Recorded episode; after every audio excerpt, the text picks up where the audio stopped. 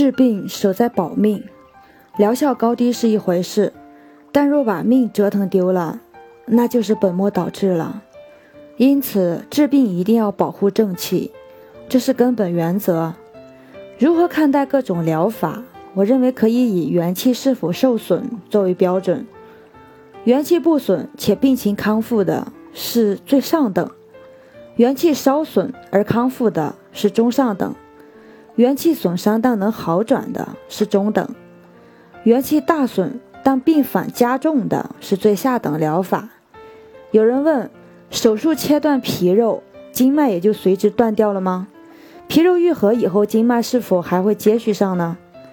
皮肉愈合后，经脉是会接续起来的，但毕竟已经受过伤害，这种伤害会导致持久的身体损伤。试想。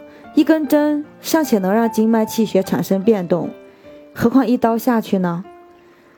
下腹部是丹田所在，内藏元气，在此处切割会伤损元气，导致体质下降。孕妇生产一般情况下是不需要人为干预的。有庸医为了赚钱，就建议孕妇做剖腹产，岂不知剖腹产对孕妇来说是一个巨大的伤害。一则麻醉剂。让人刀割不痛，这是阻断了人体阳气的宣畅，最是伤损督脉之阳。二则手术属于外伤，外伤既伤血又伤气。三则腹部开刀伤人元气，元气禀父母之精，元气一虚，诸病丛生。临床上，我发现不少高血压病人，其脉沉软或沉涩，且经常服降压西药。寸口脉动显示的是全身元气运动的状态，脉浮大是元气充分发动的反应，而脉沉涩是元气不足、鼓动无力的反应。